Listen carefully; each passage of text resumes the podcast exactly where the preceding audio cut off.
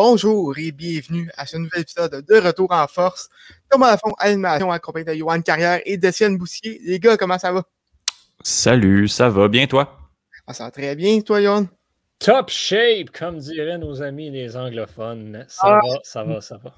Je m'ai été ennuyé de ça. D'ailleurs, euh, on commence avec toi, Johan, cette semaine. Euh, ça a brassé pas mal à F1. brasser pas mal est un euphémisme, mon cher. C'est euh, désastre total au Grand Prix d'Hongrie. Grand Prix qui était le dernier avant la pause, euh, la pause estivale, il faut, le, mentionner. On s'en va en break de presque un mois pour, euh, pour la saison de Formule 1. On est à la mi-saison environ. Et ben voilà, on avait, après ce qui s'était passé au Grand Prix du Royaume-Uni à, Silverstone, l'accident entre Lewis Hamilton et Max Verstappen, on attendait de voir la suite. Comment est-ce que Red Bull allait rebondir? Qu'est-ce que Mercedes allait faire? Là, en qualification, euh, il y avait eu des, choix stratégiques peut-être un petit peu douteux de, la part, de la part de Red Bull, ce qui a fait en sorte que Mercedes avait la première ligne. Donc, Bottas et Hamilton, Bottas, et ensuite on avait, euh, on avait Verstappen, Perez sur la deuxième. Et euh, bon, le départ est donné. Et premièrement, il faut le noter, euh, il a plu le matin, euh, dimanche matin en Hongrie. Et donc, les pilotes ont commencé la course sur les pneus intermédiaires, donc les pneus de pluie, mais pas les pneus de quand il y a le déluge, juste les pneus pour quand la piste est mouillée ou qu'il y a une petite bruine. Donc, on commence avec ça. Et Valtteri Bottas manque complètement son départ. En fait, tu sais, dans Mario Kart, quand, tu gardes le bouton 3 foncé puis ton char il. Mhm. C'est un peu ça qui est arrivé. Hamilton est parti, puis Bottas s'est fait dépasser par à peu près quatre voitures en même temps. On part, on continue. Bottas arrive au premier tour, le, premier coin, le premier virage. Manque son freinage, fonce dans Lando Norris qui, à son tour, amène Verstappen en dehors de la piste. Et là, tu as ensuite d'autres pilotes qui essayent de l'éviter, mais se rendent tous dedans. Tu as, comme six autos qui ont pris le champ. Et parallèlement, tu as Lance Stroll, notre cher ami québécois, qui essaye de dépasser quelques personnes par l'intérieur de la piste, manque complètement son coup, fonce dans Charles Leclerc, qui à son tour fonce dans Daniel Ricciardo. Bref, tu as un espèce de carambolage monstre si bien que Esteban Ocon se retrouve en tête du Grand Prix. Euh, ben, en fait, se retrouve deuxième, en fait, carrément, derrière, euh, derrière Lewis Hamilton et euh, Sébastien Vettel ensuite, qui qui, est qui est dans le mix. Et Nicolas Latifi, l'autre Canadien de Williams qui n'a jamais marqué de points en F1, se retrouve dans le top 4. C'est hilarant, c'est incroyable. Tout ça pour dire que, bref, euh, sur l'impact euh, de la course, on a euh, Norris, Bottas, Perez, Leclerc et Stroll qui sont out de la course, pour qui leur course est terminée. Verstappen se retrouve quelque chose comme 13e. et Mick Schumacher se retrouve dans les points aussi. George Russell est dans les points. La course est complètement changée. Et là, donc, on met le drapeau rouge parce que tu as six autos qui sont en morceaux au plein milieu de la piste. Donc, on arrête tout le monde. On rentre au puits et une bonne vingtaine de minutes plus tard, on repart la course. Donc, on décide de faire un départ arrêté. Donc, on refait un tour d'échauffement. Sauf que pendant le temps entre le drapeau rouge et le tour d'échauffement, ben, la piste a séché. Donc, on n'a plus besoin des pneus de pluie. Donc, on a vu quelque chose qui était absolument ridicule. C'est-à-dire que tout le monde a fait le tour de chauffe avec les pneus de pluie, mais tout le monde est rentré au puits pour changer ses pneus avant le départ, sauf Lewis Hamilton. Donc, Hamilton était tout seul sur la grille de départ lors de la relance de la course. C'était un gros n'importe quoi. Mais là, ça ne s'arrête pas là. Parce que dans la sortie de l'arrêt au puits, euh, ben, Alfa Romeo manque complètement son affaire. Donc, Kimi Raikkonen sort et rentre dans Nikita Mazepin de Haas. donc, Mazepin, sa course est terminée. On l'enlève, c'est terminé. Alors là, c'est juste le beau bordel qui continue de devenir ridicule. Ah, et by the way, Max Verstappen, il manque la moitié de sa voiture à peu près. Tout son côté droit est complètement arraché, mais il continue, la course quand même. Bref, on relance la course avec Hamilton tout seul. Euh, et Hamilton, ben, hein, Tata, euh, Mercedes, il rentre au puits à la fin du tour, si bien que, comme je disais tantôt, Esteban Ocon se retrouve en tête du Grand Prix.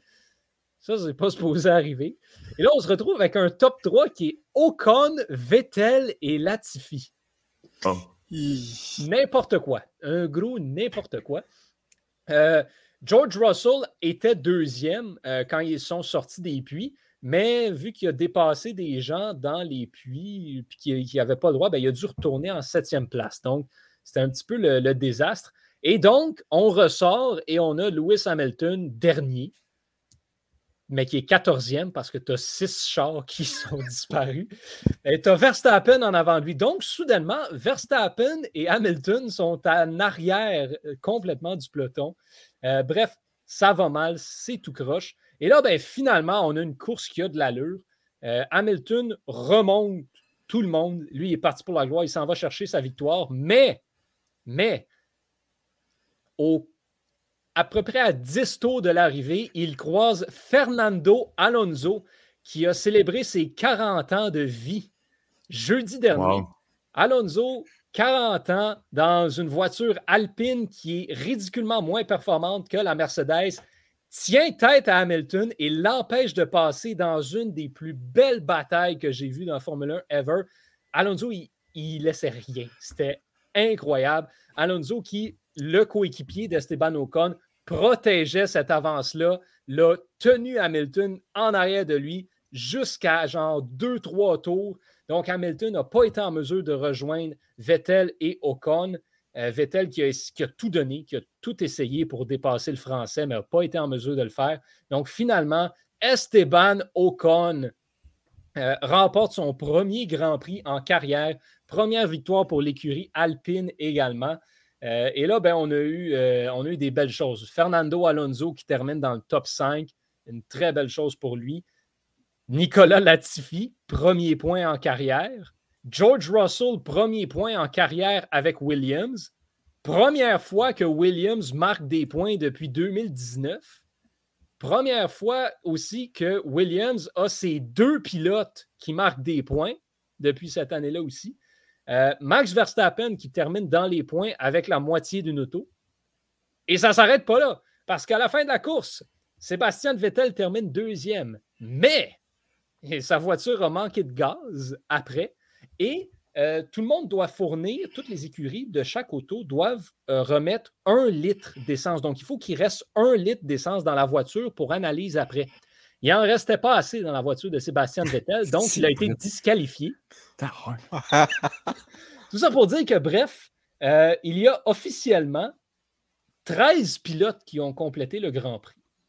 Et là-dessus, ben, il y a Raikkonen, Ricardo, Schumacher et Giovinazzi qui ont fini un tour en arrière. Donc, un, beau désastre total euh, dans cette histoire-là. Donc, euh, le podium officiel final est donc Ocon Hamilton et Carlos Sainz qui est promu à la troisième position devant Alonso et l'autre Français, Pierre Gasly, qui termine cinquième. Donc voilà cette histoire euh, rocambolesque du Grand Prix de Hongrie. Écoute, il faut s'assurer qu'on ne les, oublie pas pendant, pendant, leur break. C'est sûr. Si euh... c'était Benny Hill, comme on aurait dit la, la tune de cirque de Benny Hill pendant l'accident de, début. C'est une scène. Ouais. Mais moi, ce que je me demande, il n'aurait pas pu juste attendre que les autres sortent puis avant de faire le départ avec Hamilton? Ben, c'est parce que l'affaire, c'est que, tu sais, ils peuvent pas repartir tant que les rouges s'éteignent pas. Mm-hmm. Fait que, tu sais, là, tu as le tour de chauffe, mais si tu décides de rentrer au puits, ben, tu rentres au puits, mais c'est tout bad. Tu manques le départ. Tu prends le départ depuis la ligne de puits. Puis là, ben, c'est ça qu'ils ont posé la question parce qu'ils leur ont demandé au, au commissaire qu'est-ce qui se serait passé si Hamilton avait décidé de rentrer et qu'il n'y aurait eu personne sur la ligne de départ? Et fait intéressant, mais pas tant surprenant quand tu connais les commissaires de la F1, il n'y a pas de. Ça n'existe pas, ce règlement-là, dans le livret des règlements de la F1. Parce que j'imagine qu'ils ont juste jamais envisagé que ce serait possible. Arrivé, là. Mais voilà, donc là, ce qu'ils ont dit, c'est ben, écoute, on aurait donné le départ ordinaire, puis tout le monde serait parti depuis la ligne des puits. Ce qui a du sens. C'est quand même juste vraiment drôle de penser que c'était pas dans le livre de règlement. Donc, il faut peut-être s'attendre qu'avec le gros changement de régulation qui vient l'année prochaine, on ajoute une petite ligne en quelque part qui dit euh, By the way, si jamais il n'y a pas de pilote sur la ligne de départ, on le donne quand même. Wow. Malade. Euh, un Grand Prix assez divertissant. Euh, très divertissant. Euh, euh, du côté du Royal de Montréal, ils n'ont pas eu de départ euh, qu'on s'attendait. Ah non, c'est décevant. premièrement, ben, j'étais un peu en retard parce que ça, c'est arrivé il y a deux semaines, mais j'étais pas là. Ben, il y a deux samedis, oui, mais deux dimanches, oui. Mais j'étais pas là, donc à Retour en force la semaine dernière. Donc, je vous en parle maintenant. Ouais, c'est ça. Juste petit, je vais vous mettre un peu en contexte. C'est le retour du Ultimate à Montréal. Pour vrai, il y avait 1070 personnes au centre Claude Robillard, euh, une des foules records. il y avait peut-être ça euh, au stade McGill, au stade Percival Molson, les premières années, la première fois il y a eu du frisbee professionnel, mais 1000 personnes au complexe sportif Claude Robillard, c'était du jamais vu depuis plusieurs années. L'ambiance était survoltée. Il fait, oui, au, frisbee. En, temps de COVID en plus. Hein? Dans, tu sais, dans, dans l'année où il faudrait qu'il y ait moins de spectateurs. Eh ben, écoute, c'est dehors. Euh, la santé publique vient d'accorder 15 000 personnes dans les stades, tu sais, les gros stades. Fait oui, pour vrai, j'ai vu les photos puis j'ai cringé un peu en me disant comme ah oui, il n'y avait aucune distanciation. C'est impossible. C'est ça, vraiment drôle que c'est quand même ironique que ce soit en temps de COVID qu'on batte des records d'assistance. Oui. mais c'est à cause de la COVID parce qu'en fait, c'est le, le gros retour, c'est qu'on en a eu en 2020, exactement, c'est ça. Mais on était dehors, il faisait beau, la température était idéale, il avait annoncé pas, la mauvaise température toute la journée. Bref, on s'installe, le Royal commence. Puis l'énergie du stade a continué à être quand même assez grosse parce que les fans de, tout le monde le dit dans la UDL quand ils s'en vont à Montréal, c'est là que ça se passe, c'est la grosse foule, l'ambiance est complètement malade. Sauf que le Royal a malheureusement pas délivré la marchandise. Euh, défaite, grosse défaite de 26 à 19 face à l'Outlaws d'Ottawa. Euh, habituellement au frisbee, là, une défaite, c'est assez serré. Là, du moment où ce que Ottawa a, pris le pace, a pris l'avantage dans la partie, Montréal n'a jamais été dans le coup. Montréal n'a pas effectué un point sur un bris euh, dans toute la rencontre. Donc, euh, du moment où on a commencé en défense, jamais, jamais, jamais qu'on a réussi à aller chercher un point. Ça, c'est extrêmement décevant. Et euh, ça peut être attribuable au fait qu'il euh, y a beaucoup de nouveaux joueurs. On a muté les, vétérans sur la ligne offensive, puis on a muté, en fait, on a mis la majorité des recrues euh, en zone euh, sur la D-line, sur la ligne défensive. Et il y a une grosse différence entre le terrain de la duel et le terrain de frisbee joué en club habituellement. Ce qui fait en sorte que le terrain est plus gros et on a beaucoup plus de distance à parcourir. Donc, les, euh, les joueurs avaient vraiment beaucoup gros de terrain à parcourir, beaucoup de zones à couvrir. On n'a pas été en mesure de le faire. Personnellement, je trouve que la stratégie d'y aller en défensive euh, de zone n'a pas payé. On était trois, on jouait à deux, à trois sur le porteur du disque. Et du moment où on réussit à briser cette ligne-là, ce bouclier-là, ben, on avait des joueurs qui filaient tout seuls en zone offensive, en zone de but. Puis, ça a payé cash du côté du Royal de Montréal. J'imagine qu'on va s'ajuster mais ça a été extrêmement difficile au niveau défensif. Au niveau offensif, on a marqué 19 points. C'est vraiment pas décevant. Il y a des performances euh, surprenantes, je vous dirais. Bon, euh, les noms qu'on connaît habituellement, Kevin Quinlan, qui est un des meilleurs passeurs de l'histoire de la UDL, qui est là depuis les tout débuts, euh, a sorti un bon match. Euh, Sacha Poitsokolski, le français également, avec six buts, a été très, euh, a, été ben, très bon comme à l'habitude. Ça, c'est vraiment pas une surprise. Ce qui m'a surpris, c'est un joueur que je connaissais déjà, mais qui jouait sur la ligne défensive. C'est Malik Ogesemar, un des capitaines que je vous, je vous invite à, à, écouter au podcast d'un bout à l'autre, qui est venu il y a deux semaines a marqué deux buts, a délivré cinq belles assistances. Euh, gros match euh, offensif de la part de Malik au mort. Sinon, euh, Miguel Goddard faisait son retour sur la ligne offensive, a fait, à, mon avis, le point, le point de la rencontre, le highlight de la rencontre. Deux belles passes marteau avec Kevin Quinlan pour ensuite filer et aller marquer un point. Donc voilà, au niveau offensif, le Royal peut être satisfait. Au niveau défensif, un petit peu plus difficile, match, match ardu de la part d'Eliott Loire, euh, dont on avait énormément d'espoir, une, une, recrue. Termine la, rencontre avec moins 3 euh, sur 23, 23 points joués ça a été un petit peu plus difficile de son côté. Et j'espère que on va voir un petit peu plus notre ami Vincent Gamache, qui a joué seulement 5 points, qui est un vétéran depuis déjà 2-3 ans du côté du Royal de Montréal. J'ai pas compris pourquoi on l'a pas, on l'a pas fait jouer plus souvent, alors que défensivement, ça fonctionnait pas du côté du Royal de Montréal. J'espère que John Hayduck va être capable de s'ajuster. J'ai trouvé un petit peu trop. Euh, J'aurais aimé qu'il y ait un petit peu plus d'ajustement pendant la rencontre. Il y en a moins eu mais c'était son premier match à la base d'une équipe en AUDL, à la base du Royal à Montréal. Je pense que tout ça euh, va, s'adapter. Le Royal qui a les éléments pour. Bref, rencontre un petit peu plus difficile, euh, mais on risque de s'ajuster. Le prochain match du Royal, c'est samedi euh, à 6 h PM du côté du complexe sportif Claude Robillard contre le Roche de Toronto. Je m'attends à une belle rencontre. J'imagine que tu vas nous en parler la semaine prochaine. Euh, oui, j'y serai. Euh, donc, euh, si vous voulez venir me saluer ou si en vrai, venez me voir en vrai. Je vais signer des autographes dans le petit bout du complexe sportif Claude Robillard. J'y serai. Donc, si jamais vous voulez vous pointer. Est-ce que la zone Aiglon était là? non, parce que ben en fait, il y avait, il y avait une zone où les enfants pouvaient jouer, mais malheureusement, ça, ça je pense que c'est compliqué d'être régi par, euh, par un camp ou quelque chose comme ça. Donc, la zone Aiglon n'était pas là. Il n'y a pas eu de tape des, mains de la part des, euh, des enfants avant euh, et des animateurs avant la partie. Mais il y a quand même des enfants au moins qui, qui, jouaient, qui jouaient aux alentours. Belle plug, Johan, pour ton ancien boulot ou ton boulot actuel. un peu des deux. Oui. Euh, moi, euh, de mon côté, euh, la semaine passée, c'était la date des échanges dans le baseball majeur.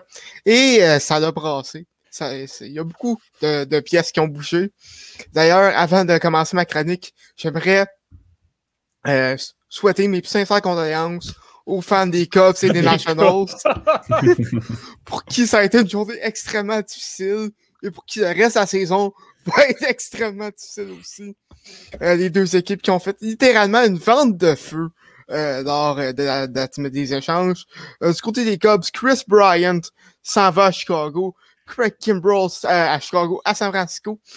Craig Kimbrell s'en va avec les White Sox. Avi Baez s'en va avec les Mets. sinon, qui d'autre qui, qui est parti? parce que c'est pas, pas, pas, des choix qui manquent. Anthony Rizzo s'en va avec les, avec les Yankees. c'est ça va être une, fin de saison. Et ils vont, ils vont avoir des espoirs. C'est, ben, ceci dit, par contre, je suis quand même content pour les Cubs parce que ça, c'est ce qu'ils auraient dû faire il y a deux ans. Donc, ça arrive en retard, mais au moins, ils ont enfin compris qu'ils n'allaient pas gagner avec ce noyau-là, encore une mm-hmm. fois. Donc, tant mieux, ça vient un petit peu trop tard, mais c'était la décision à prendre. Mm-hmm. C'est juste.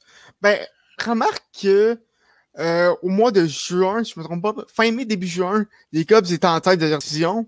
Et euh, il y a eu la séquence, euh, je pense, 12 défaites consécutives. Puis c'est qui a fait mal. Puis ils ont descendu les Nationals aussi, qui ont liquidé beaucoup, de, beaucoup de pièces. Trey Turner et Max Scherzer s'en vont à, s'en vont, à Los Angeles avec les Dodgers. Josh Harrison s'en va avec les Ace. Euh, il y a eu d'autres, il y a eu d'autres échanges du côté des Nationals. Brad euh, End, Brad End, ça va à Toronto, oui. Toronto. Euh, Schwarber est parti aussi. Oui, à Boston également, oui, c'est vrai. Joey Otani. Non. Ah. mais non, mais c'est ça les gros noms qui sont partis. Ouais.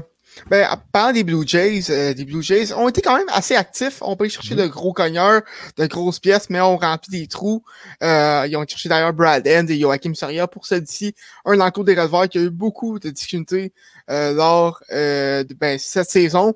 Et si vous reculez dans les premiers épisodes de 10e manche, on parlait, on parlait du besoin des Blue Jays d'aller chercher un deuxième partant.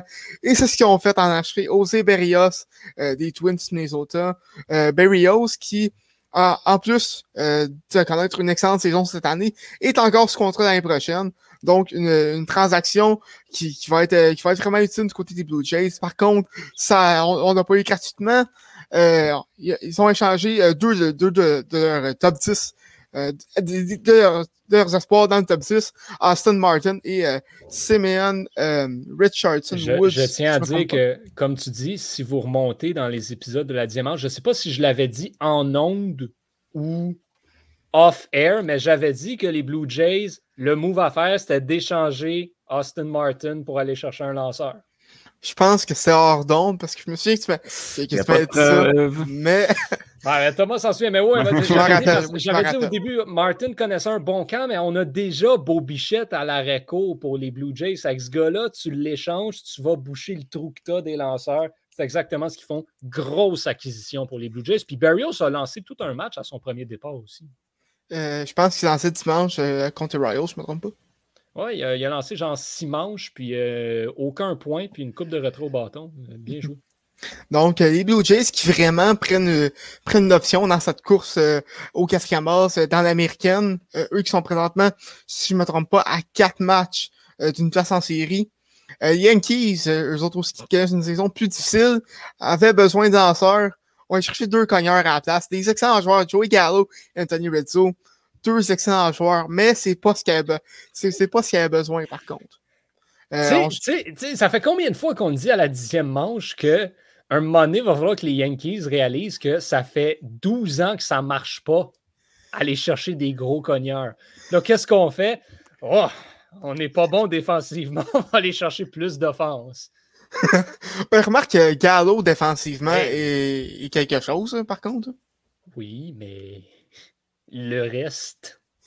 Oui, j'avoue. Par contre, c'est des frappeurs gauchers et c'est ça qui manquait euh, aux Yankees. Euh, aussi, je comprends pas du côté Yankees pourquoi on n'a pas cherché Trevor Story, sachant qu'on a un gros trou à la qui s'appelle Gabriel Torres. euh, mais non, je n'irai pas là-dessus. Ah, je sais. Lui, il a gaffé quelque chose de rare en fin de semaine, mais on se gardera ça pour un autre jour. Écoute, on va, on va faire ça. Euh, Trevor Story qui n'a pas, pas bougé. sont des Dodgers prennent une, prennent une, grosse option sur non seulement le championnat d'édition, mais également le, championnat de, la Ligue nationale. En archer, euh, Max Scherzer et Trey Turner. Euh, vraiment une méga transaction euh, contre quatre, euh, quatre espoirs qui s'en vont euh, du côté des Nationals, euh, dont Josiah Agree et Kerbert Ruiz. Des, excellents prospects. Par contre, c'est ce, ce qui ça reste des prospects. Les Dodgers qui, d'après moi, viennent, viennent de, se ramasser avec la meilleure rotation des dernières années. Imagine si Trevor Bauer revient si, je suis des Giants et, des Padres, euh, écoute, je pense que je vais me battre pour euh, le wild card. C'est un monstre à trois têtes que tu as, c'est genre un monstre à cinq têtes. Ça, ça, ça va être épeurant euh, frapper contre, euh, contre les Dodgers. Puis en plus, avec Trey Turner, qui n'a même pas tant besoin d'aller chercher, il se ramasse avec un excellent arrêt court, un excellent premier frappeur. ça, ça, c'est vraiment euh, les Dodgers viennent de, viennent de devenir un, monstre. Ceci dit, ils viennent de se mettre toute la pression du monde parce qu'ils sont les mhm. champions en titre et avec l'équipe qu'ils ont maintenant, s'ils ne gagnent pas la série mondiale, c'est une déception monumentale. Écoute, tu m'enlèves les mots de la bouche.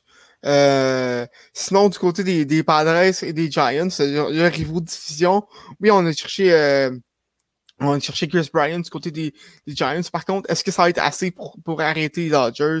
Je suis pas sûr. Même chose du côté des Padres avec Adam Frazier. Euh, Adam Frazier, qui est un excellent premier frappeur, mène les majeurs au niveau des coups sûrs, mais d'après moi, ce sera pas assez pour arrêter les, les Dodgers. Surtout que Fernando Tatis vient de se blesser encore. Donc, euh, les courses au championnat s'en viennent dans le baseball majeur. Mais en fait, sont commencées. Et là, la, fin de la saison, euh, le dernier stretch, disons comme ça, euh, est, en, est, en, est en train de se dérouler dans, dans le baseball majeur. J'ai très hâte de suivre ça euh, et de vous en parler euh, sur les différents podcasts du Québec. Ça va être excellent à suivre. La course, au, la course au, au premier rang dans la centrale de l'américaine est particulièrement intéressante. ouais, euh, surtout que si je ne me trompe pas, les, les White Sox ont une avance de 10 matchs. 8.5. 8.5. Et, écoute, c'est très serré. C'est très serré. Euh, maintenant, euh, Étienne, tu vas nous parler du UFC. Oui, oui. Grosse carte de l'UFC 265 qui s'en vient samedi. Euh, on va y aller, on va y aller de manière chronologique de ce qui va arriver dans l'événement. Puis euh, j'aimerais ça y aller. Je vais donner euh, mes prédictions pour, euh, pour la carte, juste la carte, la carte principale. Juste sur les cartes préliminaires, euh, euh, c'est le retour de Carolina Kovacevic qui s'est pas battue depuis oh, un an et demi. Je pensais que ça faisait plus longtemps qu'on l'avait pas vu. La dernière fois qu'elle a combattu, c'était en février 2020. ancienne title challenger contre sa compatriote polonaise Joanna Jadrejic, qui Kovacevic qui va se battre contre Jessica Penney. ça va être un combat quand même intéressant chez euh, les poids pailles féminins. Sinon, on a regardé dans les euh, pré-prélims, je ne sais pas si RDS va les diffuser ceux-là, mais c'est Manel Cap, ancien champion d'une organisation, je crois que c'est le Ryzen chez les 125 livres, qui va affronter Odé Osborne. Ça va être quand même assez intéressant également. Euh, sinon, le super vétéran Ederman, qui s'est rendu en finale de l'ultime combattant saison 3, qui était en 2006. Donc, ça fait au moins 15 ans qu'il est dans l'UFC, va combattre un prospect euh, qui est là depuis euh, six ans dans les arts martiaux mix, qui est dans l'UFC depuis deux ans seulement, Alonso Manifield, qui est un combattant que j'aime bien. Donc, ça va être vraiment intéressant de suivre ça. Et sinon, pour terminer les quatre préliminaires, Bobby Green, euh, un combattant que j'aime pas du tout, va affronter Raphaël Fiziev et j'espère que Fiziev va lui faire mal. et après ça, on arrive dans la carte principale. Pourquoi t'aimes pourquoi t'aimes pas voir Bobby Green? ben, c'est euh, il gosse un peu, il parle beaucoup quand il combat, puis ça, ça, me gosse vraiment beaucoup. Là, J'espère il va y faire mal. Non, mais mal, euh, tu sais, mal un peu, là, genre mal rear naked choke, qui l'endort, puis tu sais, pas trop, pas si mal. Je souhaite pas de mal à des gens, mais comme, ils sont là pour ça, fait c'est un peu. Donc, euh, on arrive dans la carte. Euh, ça fait depuis quelques pay-per-view cartes euh, numérotées que l'UFC fait des belles cartes. Comme en février, on avait le combat de Conor McGregor ou en janvier, euh, Dustin Poirier 2, puis ils nous avaient fait une carte de merde. Pour vrai, il y avait seulement deux combats intéressants. Puis quand tu payes 70$ pour un pay-per-view, c'est quand même cool d'avoir cinq combats équilibrés, le fun, différents. Et c'est ce qui est là. Euh, c'est ce qu'on va voir là. Même s'il y a deux combats de 135 livres, qui est à mon avis la catégorie la plus euh, la plus jammée de l'UFC présentement, on va décanter un peu les choses, fait que ça va vraiment faire du bien. En premier lieu, on a Song Yadong qui va affronter Casey Kenny. Song Yadong, c'est un, un, combattant chinois. Les combattants asiatiques, vraiment, des fois, ont tendance à défendre des punches avec leur face. Et c'est un gars que j'aime vraiment beaucoup. C'est un tout droit, il fonce, il sait puncher, il est flashy. Il va affronter Casey Kenny qui est bon partout. Casey Kenny a seulement perdu, euh, ben, a perdu son dernier combat contre Dominic Cruz, qui est comme à mon avis, le meilleur 135 livres de tous les temps. Donc, c'est vraiment pas gênant comme défaite. C'est un gars qui est pas si flashy que ça, mais qui est bon dans ce qu'il fait.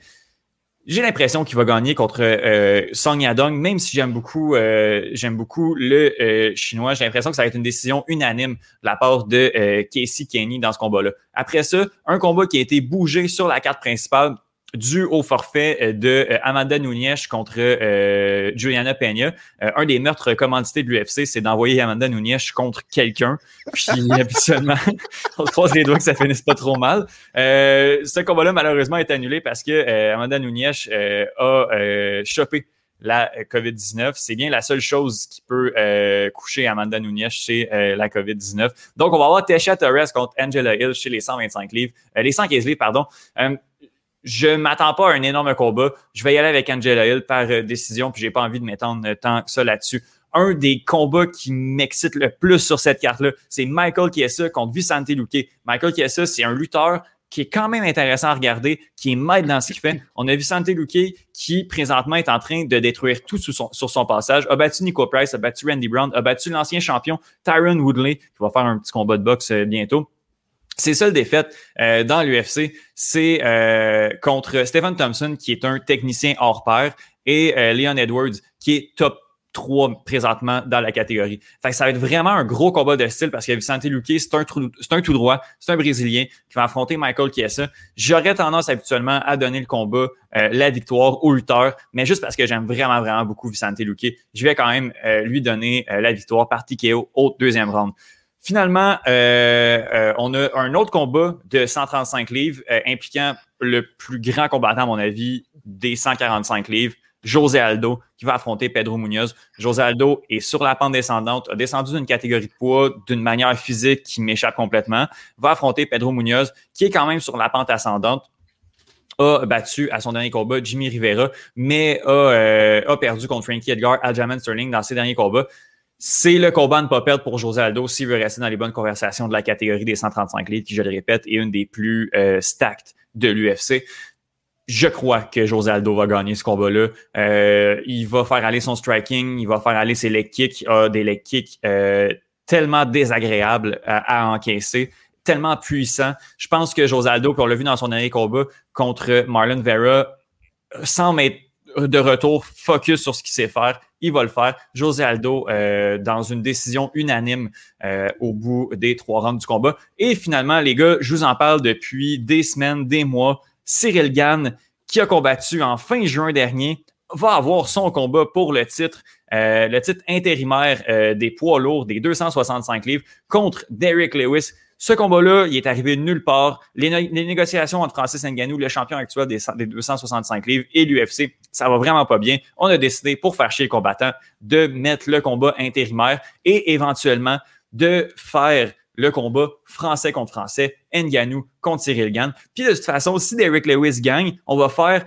un Ngannou Lewis 2, alors que le 1 est probablement un des combats les plus décevants de l'histoire de la catégorie. C'est arrivé en 2018. Les deux gars se sont jamais touchés dans une décision gagnée par Derek Lewis, la dernière défaite de Francis Ngannou. Bref, je m'égare un peu. Dans tous les cas, l'UFC est gagnant. On va faire un combat champ contre champ, mais l'idéal, ce serait vraiment d'y aller avec les deux Français un contre l'autre, les deux anciens coéquipiers. Ça va être complètement fou. Mais pour que euh, ça arrive, il faut que Cyril gagne, batte Derek Lewis. Je crois qu'il va réussir à le faire. Derek Lewis, qui est la puissance pure, qui peut se faire dominer pendant quatre rounds, pendant cinq rounds et y aller avec un gros punch et knocker son adversaire. Mais j'ai l'impression que Cyril Gann, puis on l'a vu depuis le début de sa carrière UFC, depuis le début de sa carrière professionnelle, ça fait trois ans qu'il fait des arts martiaux mix, les gars. Là. Il a neuf combats, neuf victoires. Il fait ça depuis tellement pas longtemps il a été embêté par personne dans la catégorie. Jasnio Rosenstruck, il l'a passé comme si c'était n'importe qui. Alexander Volkov, il a montré qu'il n'avait pas été embêté par lui. Je pense que euh, Cyril Gann ne sera pas embêté par Derek Lewis, mais il faut qu'il se tienne loin parce que si Derek décide de lancer un gros punch et de le knocker, il peut le faire.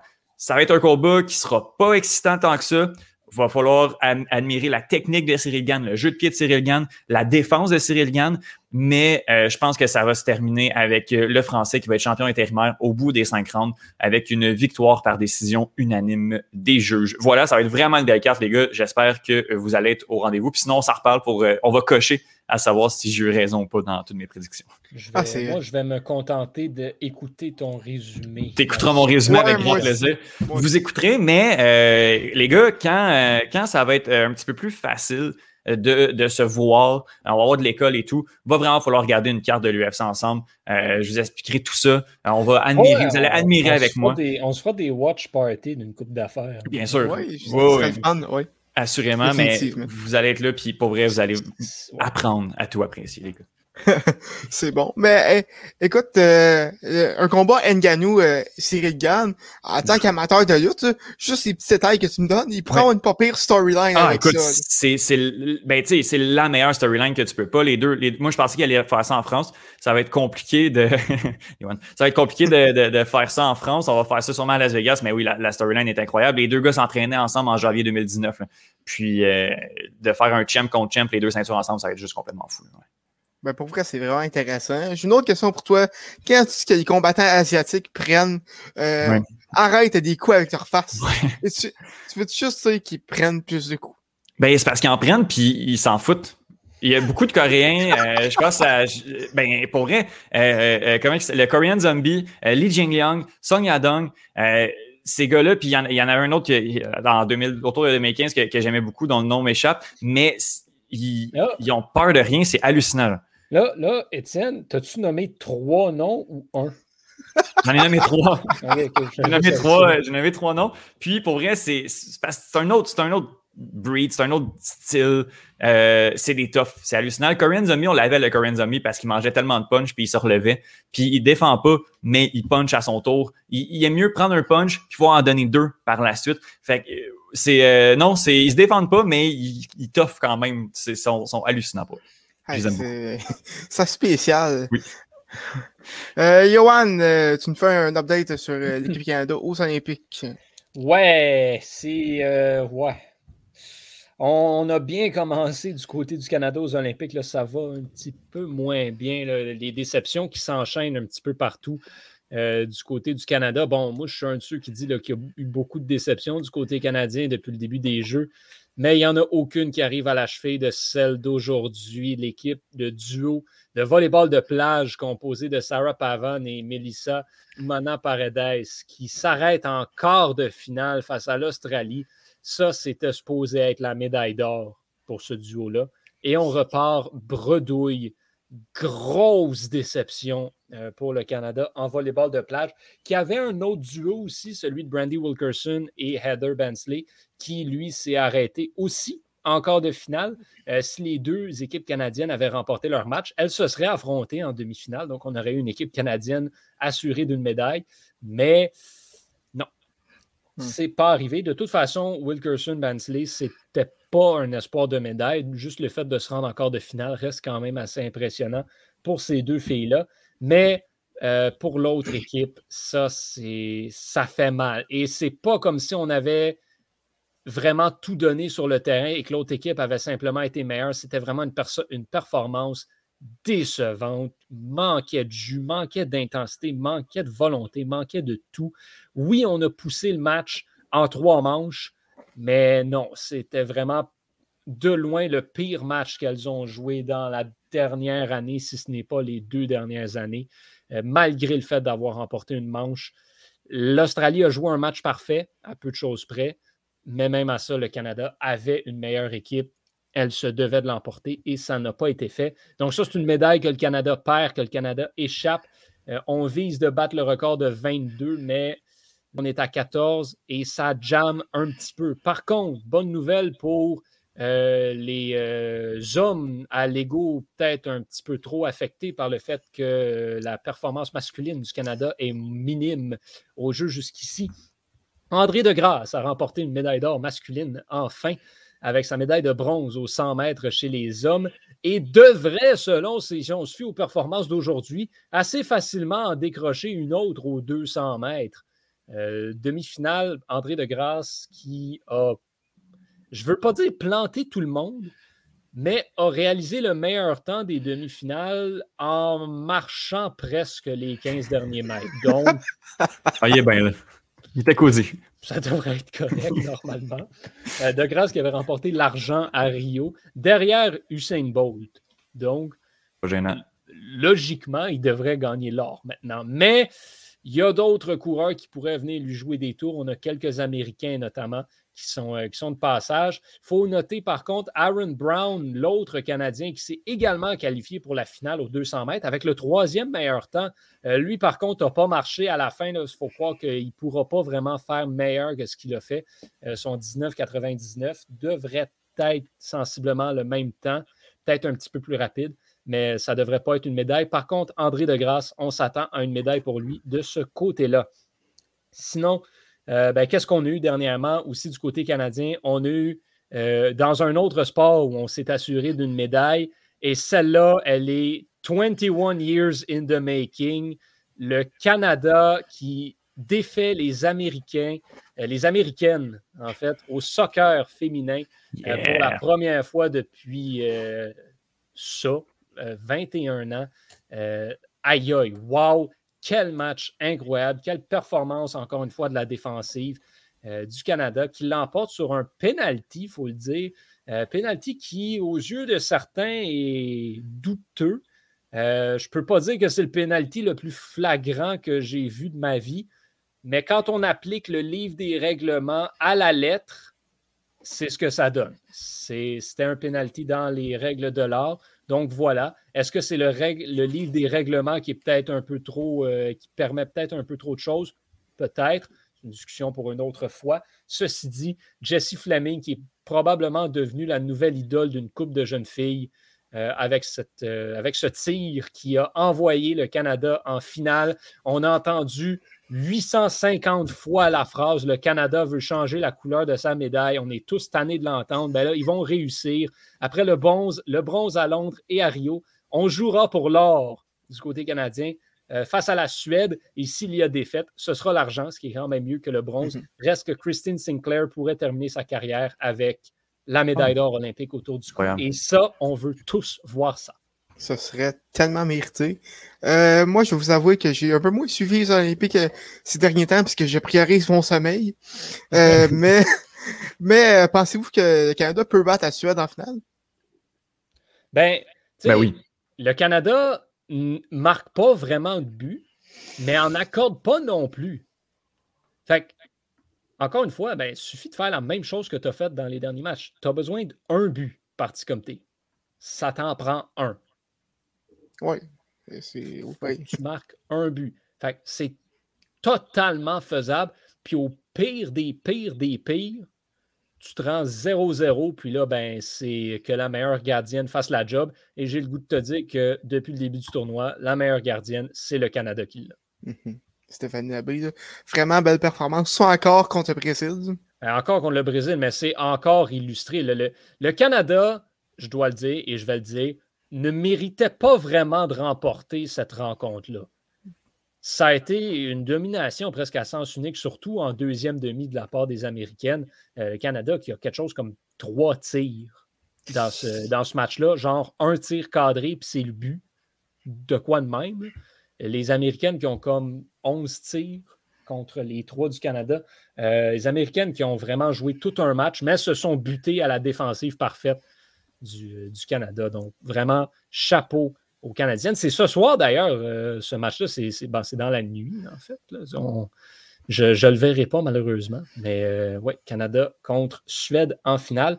Euh, sinon, on surveille aussi d'autres options de médailles pour, le, pour le Canada. Damien Warner entre en action au décathlon ce soir. C'est une chance de médaille pour le Canada assez élevée.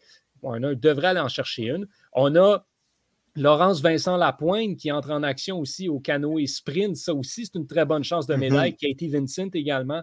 Euh, une des deux là, qui devrait aller en chercher une euh, médaille du côté du canoë sprint. Donc, on surveille ça. Autre chance de médaille, sinon, celle-là, c'est un toss-up parce qu'on ne sait jamais ce qui peut arriver avec le, le golf. Brooke Anderson, au golf féminin, ça se pourrait que ça se concrétise en quelque chose aussi. Mais ça, c'est un long tournoi. Et comme je le dis, ben, tu ne sais jamais ce qui peut arriver parce qu'au golf, euh, on a juste à regarder du côté masculin où on a eu une prolongation à 7 pour déterminer la médaille de bronze. OK, quand même. Euh, vraiment, ça va être à surveiller euh, pour ceux qui n'ont pas beaucoup. Sinon, si je peux juste compléter le Canada qui pointe présentement avec 14 médailles, 3 d'or, 4 d'argent et 7 de bronze.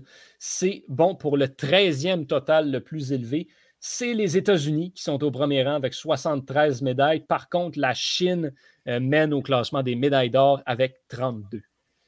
Bon, ben, très, très, très intéressant. Euh, on vous invite à suivre ceux qui ont, le sommeil assez léger. Euh, sinon, ceux, qui souhaitent dormir, on vous invite à écouter aux Premières Loges, édition des Jeux Olympiques, podcast du Club École, animé par Étienne, qui fait un excellent travail depuis le début des Jeux. D'ailleurs, félicitations à toi. Ah, mais c'est un travail d'équipe. Il y a Johan qui a fait un épisode euh, SLE il y, a, il y a quelques jours. Euh, Justine aussi qui est, qui, est, très présente. Donc, euh, ouais, non, c'est un travail, un travail d'équipe, tout ça, voilà. Eh oui. Euh, de, de, ben, de mon côté, euh, les, les agents libres de la NBA qui s'ouvraient hier et ça, ça a bouché quand même, quand, même beaucoup. Euh, t'as Kyle Lowry, qui est considéré comme le meilleur joueur de la franchise des Raptors, qui s'en va avec les de Miami euh, sur un contrat de 3 ans à 90 millions de dollars euh, dans un sign and trade.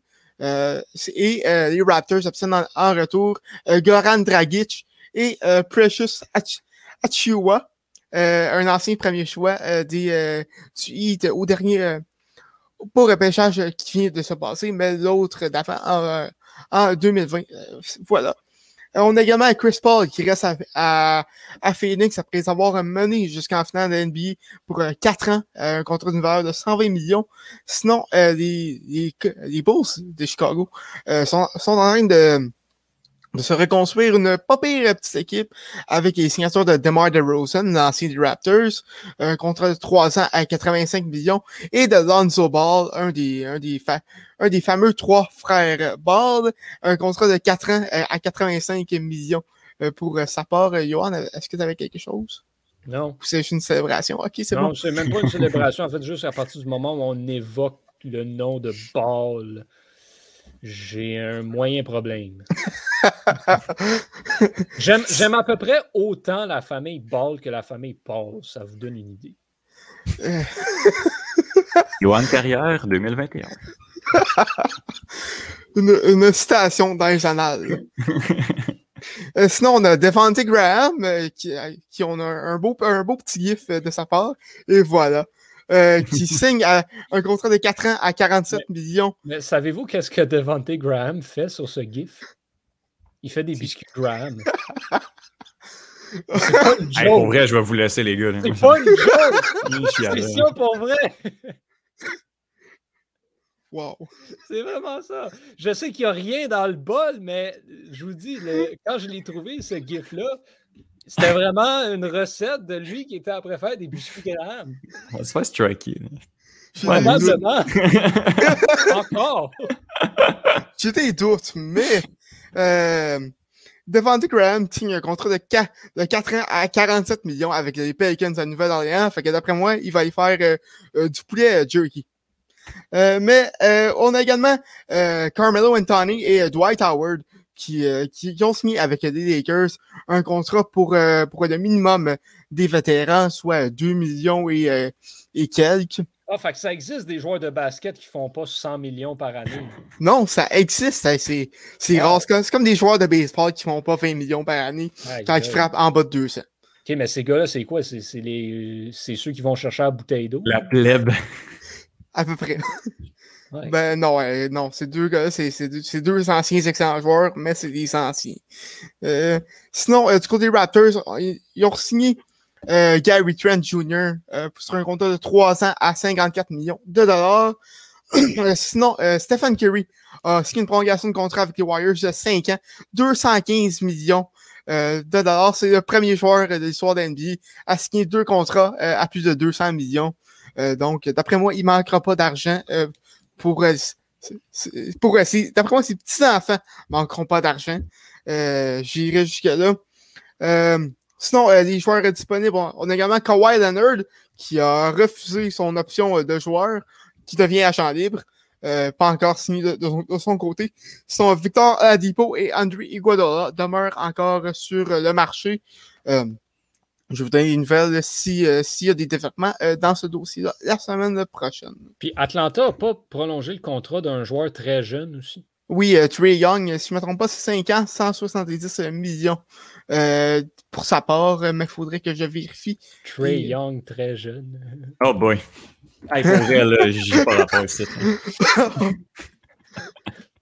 C'est ah, wow, je n'avais pas, remarqué. Solide, solide. Merci, merci. donc, euh, donc, ça complète. Faut, faut, euh, vraiment, faut vraiment s'abonner au Patreon. Alors, Yohan, il a son 5 minutes au bordel qui va commencer à roder euh, aux Open Mic la semaine prochaine. Donc, des blagues de sport. 60 minutes de, de, de, blagues sportives avec Yohan Carrière. Ah, ça, ça pourrait être intéressant. On tient peut-être de quoi après le gala de lutte? On se fait un poster. Open Mic du Club École. Wow. wow, wow. À chaque fois qu'on a des idées bizarres à retour en force, ça finit mal. Hein? Ça, faut, faut Non, c'est ça. On dirait ça veut qu'on fasse un live. Un engrenage. Ah, écoute, euh, va falloir, euh, va falloir qu'on fasse de quoi? Tu viens, tu viens me donner une idée. Oh, euh, donc, euh, ça complète ce segment basketball à l'émission. Euh, sinon, euh, Etienne, ça, ça, ça va mal du côté du CF Montréal. La routine habituelle, quoi. Non, non, non. Hey, hey, ça faisait six matchs qu'ils n'avaient pas perdu. Euh, ils ont fait deux, deux comebacks de deux points pour gagner contre Cincinnati euh, le 17 juillet. Mais depuis ce temps-là, le club n'a pas gagné. En fait, a perdu ses trois matchs. Euh, mais pour vrai, c'est des défaites, mis à part la dernière, qui sont pas gênantes. C'était deux équipes tu sais, présentement, le CF Montréal est quoi? Euh, est septième, fait les séries. Avant ça, on était quatre troisième, on pouvait aller chercher la deuxième position, ça n'avait aucun sens. Sur papier, l'équipe n'a pas rapport d'être là. On est septième, on est à notre position. Sauf que là, on a affronté le NYCFC, New York City FC, euh, dans une défaite de 1 à 0. Une défaite très CF montréalaise. Johan. Oui, vas-y. Euh, ça fait combien de matchs que le CF Montréal perd? Ça fait trois. Ça fait combien de matchs qu'ils jouent depuis qu'ils sont revenus au stade Saputo? Ça fait quatre. Je pense que. Mais il y en a eu un seulement. Il y a seulement eu un match. Ouais, mais tu es revenu au, Canada pareil. Moi, je pense que le, ce qu'il faut retenir là-dedans, c'est que Montréal ne mérite pas d'équipe de soccer. Voyons Il va. Ben trash. Non, mais tu sais, cette équipe-là est pas bonne depuis vraiment longtemps en jouant à Montréal. Là, ils vont jouer aux États-Unis soudainement, puis oups, tiens, ils sont bons. Ben. Il y a de quoi dans l'air. Ça me semble sévère comme. Euh, Ouais, c'est ça. Je, me suis déjà présenté au stade, puis ça allait bien. Là. Euh, je, pense que. Puis c'était pas les partisans, le stade était plein. Mais euh, tu avais un Ivoirien à l'attaque qui s'appelait Didier Drogba, puis qui mettait ouais, des mais c'est ça, je dis. depuis qu'il est parti, ça, Ben, c'est une question de, de, joueurs sur le terrain, Johan, pas de personnes autour du. Ouais, mais c'est la même équipe qui a gagné, là, six matchs de suite. Oui, je comprends ton point. C'est peut-être le retour des. Euh, c'est peut-être le, retour des attraits montréalais. Ouais, ben. Ah, ou, c'est. Ou en fait, tout ce que ça veut dire, c'est que mon. C'est que mes, mon bon ami Samuel Piette, qui, euh, qui, a liké ma première photo Instagram à vie, euh, qui, était parti jouer sur la scène internationale, il est juste trop important. Ben, il revient, là, il est en entraînement. By the way, Samuel Piette qui like vraiment beaucoup de photos Instagram random. Vraiment beaucoup de random. Ouais. Euh, bref, euh, on le salue. Donc, euh, ça a été genre le quatrième like que j'ai eu sur Instagram ever. Il, y avait like une photo, genre random aussi. C'était. C'est fait intéressant, cette photo-là de moi qui joue au hockey Cosum a également été likée par un gardien de but qui a été repêché par les Kings de Los Angeles, oui. qui n'a jamais joué dans la Ligue nationale. C'était genre un Slovaque. C'est. Ouais. T'as-tu fini? Non, c'est un Allemand. OK. T'as fini? Sur ça, messieurs, je vous souhaite bonne soirée. Faut coucher. hey, Yohan Hey, j'ai chaud. Si vous voulez, qu'est-ce qui se passe? On revient en force aujourd'hui. j'ai tellement chaud. Bon, toujours est-il que le CF Montréal est une équipe professionnelle de soccer qui est encore à Montréal, au grand déplaisir de notre ami Johan. Mais je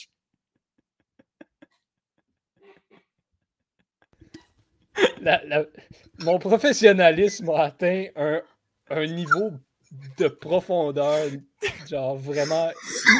Thomas, tu vis ça atteint dans le passé.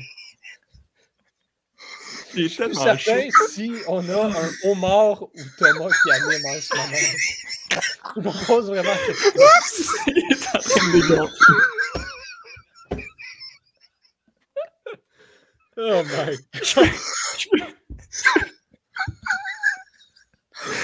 C'est qui qui nous regarde sur YouTube? Oh my god! Je sais pas, mais cette personne-là passe la plus belle journée de sa vie. On a, Oh mon dieu, qu'est-ce qui se passe? Pour ça qu'il faut s'abonner au Patreon. La personne qui est sur YouTube peut, peut-elle se, se manifester? J'ai tellement chaud. Oh mon dieu. enlève ton chandail, Non, mais je n'enlèverai pas mon chandail. Non, mais Étienne, il est là avec son gros vie. Hey! fait comme 30 dehors, j'espère. T'es chaud, c'était en coton maté. Donc, trois défaites de suite du CF Montréal. Euh, NYCFC, c'était une, euh, une défaite. Euh, c'était une défaite logique, mais une défaite manque de réalisme. Puis c'est ça qui, qui, qui, s'est attaqué au CF Montréal depuis le début de, de, cette séquence-là. Beaucoup d'occasions ratées. on y va avec Joaquin Torres qui avait connu un, des matchs, le match de sa carrière contre Cincinnati. Là, des fois, elle essaie d'en faire un petit peu trop. On voit qu'il y a vraiment beaucoup de talent. Il y a, une justesse technique assez incroyable euh, du côté du, euh, du, joueur, mais on a un petit peu de difficulté. Donc, défaite de 2 à 1. Euh, contre, non, défaite de 1 à 0 contre New York City FC. Après ça, on affronte la meilleure équipe de la, division de l'Est de la MLS, le New England Revolution. Défaite de 2 à 1, mais pour vrai, défaite vraiment, vraiment pas gênante. Euh, on a fait ce qu'on pouvait, mais euh, pour vrai, New England est vraiment juste trop fort avec notamment Gustavo Bou, euh, ou Beau, ou lui, qui, qui, qui, a marqué deux buts, deux énormes buts. Vraiment, vraiment bon joueur. Et ça, c'est la défaite la plus gênante. L'Inter Miami, les amis, avait pas gagné depuis que la dernière fois qu'il avait gagné, j'étais pas encore à l'emploi de la Voix de l'Est. Donc, euh, euh, on s'imaginera que ça fait quand même quelques semaines, même voire quelques mois euh, que, j'y travaille. L'équipe avait pas gagné l'Inter Miami, qui est, qui, qui est comme sur papier devrait être première, qui est une des pires équipes de la Ligue, qui est une des pires des, pires projets de la Ligue. C'est incroyable. On a Gonzalo Higuain qui était finaliste de la Coupe du Monde. On a Matuidi qui est champion du monde dans cette équipe-là. Euh, on avait, on a, ben, on a Federico également le frère, euh, le, frère de, Gonzalo Higuain qui est là. On a des joueurs euh, expérimentés en MLS. On a Gonzalo Pires. Mais dans les buts, on a John McCarthy ou l'autre Marshman. J'ai aucune des équipes. Pour vrai, Nick Marshman, ça n'a aucune, ça aucune classe cette équipe-là. Malgré tout, l'équipe a réussi à gagner face au CF Montréal. Joaquin Torres, superbe but, mais manque de réalisme encore une fois de la part de certains attaquants. Mais Senta était vraiment pas dans une, dans une, bonne, euh, dans une bonne rencontre. Puis, on a eu du beau cafouillage avec Wanyama, Camacho, Pantemis, euh, notamment Wanyama Camacho, qui a mené au but gagnant de Gonzalo Higuain. Donc, match assez difficile, assez décevant. Je vois sur Twitter, les gens paniquent. C'est pas la fin du monde. L'équipe est là où ce qu'elle devrait être. C'est une séquence malheureuse, mais euh, on va s'en sortir du côté du club de foot Montréal. Mais c'est ça, juste euh, petite séquence, euh, séquence décevante. Demain, euh, c'est, on va avoir le droit d'être 15 000 au Stade Saputo. J'ai bien de voir comment on va y être. Je vais y être. et voilà, c'est contre Atlanta United, une autre équipe qui va pas très bien en MLS, mais qui a énormément de talent individuel. À voir comment tout ça va se, va se matérialiser. Mais euh, tu, tu, parlais du fait que les gens capotent un petit peu sur Twitter. J'ai mal aux joues. Là. Ce qui n'est pas, très, très, ce qui est pas très, très surprenant considérant qu'on vit à Montréal. Non, euh, mais moi, j'aimerais t'entendre parce que là, on est rendu à un certain point durant la saison. Ça fait une coupe de matchs que le, que le CF Montréal joue. Puis, euh, puis, ça avait été la grosse nouvelle, le gros changement au sein de l'équipe ton appréciation depuis le début de l'année du travail de l'entraîneur euh, Wilfred Nancy, tu, tu donnerais une note de combien à peu près? Je lui donne un 7 sur 10. Parce que pour vrai, 7,5. Parce que pour vrai, a mené l'équipe à euh, des matchs, tu sais, a, réussi à gagner des matchs euh, qu'on ne s'attendait pas du tout. notamment le match contre Cincinnati est revenu deux fois. tu sais, justement, comme je l'ai dit, l'équipe a tourné au cours de la quatrième, cinquième position depuis le début de la saison. C'est vraiment, on s'attendait pas à ça. Sur papier, l'équipe n'est pas supposée faire les séries. Donc, beau travail de Wilfred Nancy. Puis présentement, il fait, on l'a pas, ben, tu en as un peu mentionné, euh, mais Samuel Piet n'est pas là. Kamal Miller n'est pas là également. C'est deux énormes joueurs en milieu défensif et en, défensif central. Euh, donc, puis euh, aussi euh, Romain Kyoto à l'attaque qui est parti en Gold Cup également avec le Honduras. Fait que, présentement, c'est une séquence négative, mais trois titulaires indiscutables sont pas là présentement.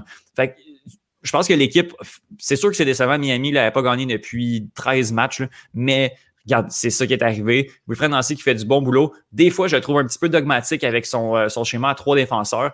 Des fois, quand pas l'effectif pour, présentement, Kamal Miller n'est pas là. Kiki Struna doit aller faire son deux semaines de quarantaine parce qu'il n'est pas vacciné. Euh, peut-être pas jouer avec trois défenseurs centraux. Peut-être pas jouer avec Basson, qui n'est pas un défenseur central, puis qui est pas bon comme défenseur central, puis un Waterman qui en arrache un peu. Waterman va faire le boulot minimum. Donc, je trouve qu'il est peut-être un peu dogmatique avec, avec son schéma, mais pour vrai, il mène l'équipe présentement où on l'attendait pas du tout. Donc, je lui donne un 7.5.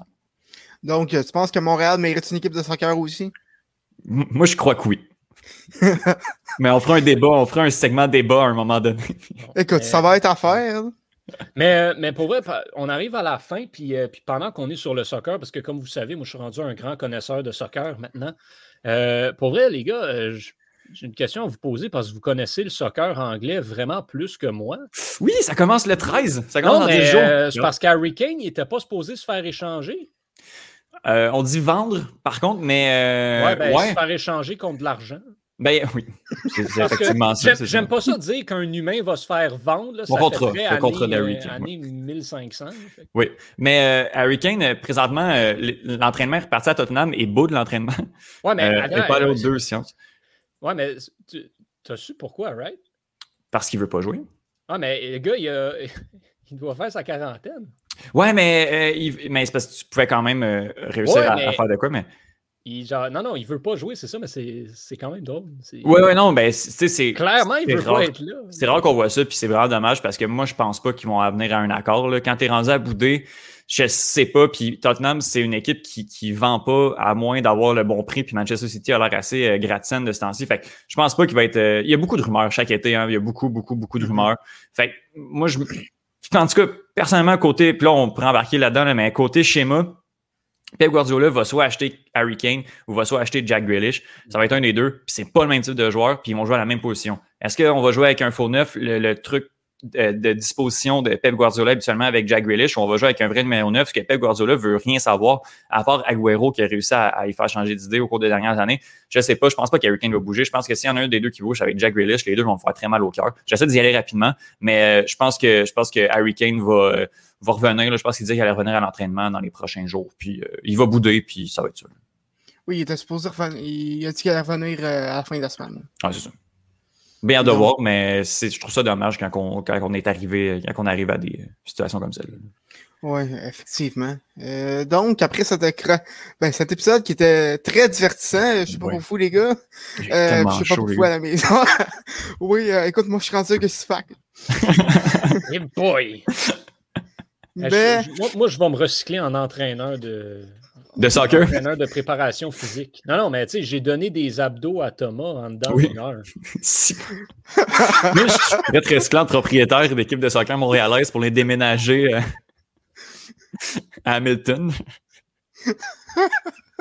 wow. Le CF d'Hamilton. Oh non, mais tu sais, pas, un nouveau projet de sortir, pas obligé de la sortir de la province, juste de sortir de Montréal.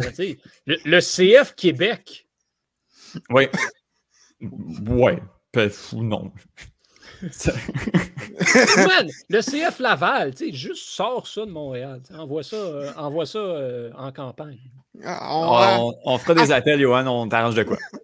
Euh, on, va, on va devoir faire ça. écoute, un épisode plein de projets, un épisode plein d'humour aussi. Mm. donc, ben merci à, à vous deux d'être venus cette semaine.